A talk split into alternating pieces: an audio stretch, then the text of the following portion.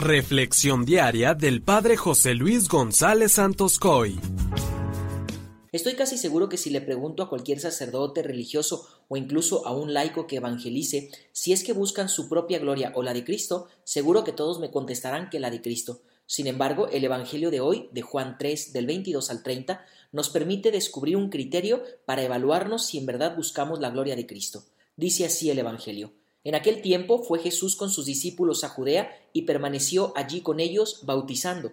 También Juan estaba bautizando en Enón, cerca de Salim, porque ahí había agua abundante. La gente acudía y se bautizaba, pues Juan no había sido encarcelado todavía. Surgió entonces una disputa entre algunos de los discípulos de Juan y unos judíos acerca de la purificación.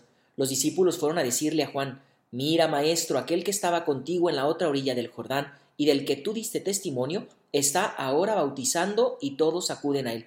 Juan contestó Nadie puede apropiarse nada si no le ha sido dado del cielo. Ustedes mismos son testigos de que yo dije yo no soy el Mesías, sino el que ha sido enviado delante de él. En una boda el que tiene a la novia es el novio, en cambio el amigo del novio, que lo acompaña y lo oye hablar, se alegra mucho de oír su voz. Así también yo me lleno ahora de alegría. Es necesario que él crezca y que yo venga menos. Palabra del Señor. Hermanos, en este Evangelio hemos escuchado el último testimonio que Juan el Bautista da sobre Jesús antes de ser encarcelado en el último periodo de su vida. De este texto pudiéramos hacer muchas reflexiones, sin embargo quisiera centrarme únicamente en la última frase que hemos escuchado.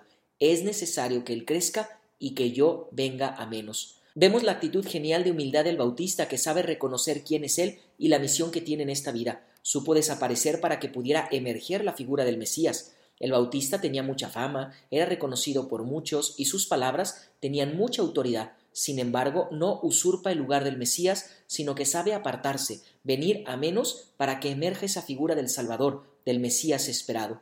De toda aquella persona, consagrada o no, que se dedica a la evangelización, se espera que predique a Cristo y que no busque usurpar su lugar, sino que sepa reconocer su lugar en el mundo y pueda resplandecer el Señor. Uno de los tantos vicios que se pueden dar en la pastoral es querer buscar recompensas, aplausos o reconocimientos por lo que somos o por lo que hacemos. Hoy vemos que el Bautista sabe apartarse para que resplandezca la figura del Mesías. No buscó protagonismos ni aplausos, sino que supo asumir cabalmente el papel que le correspondía.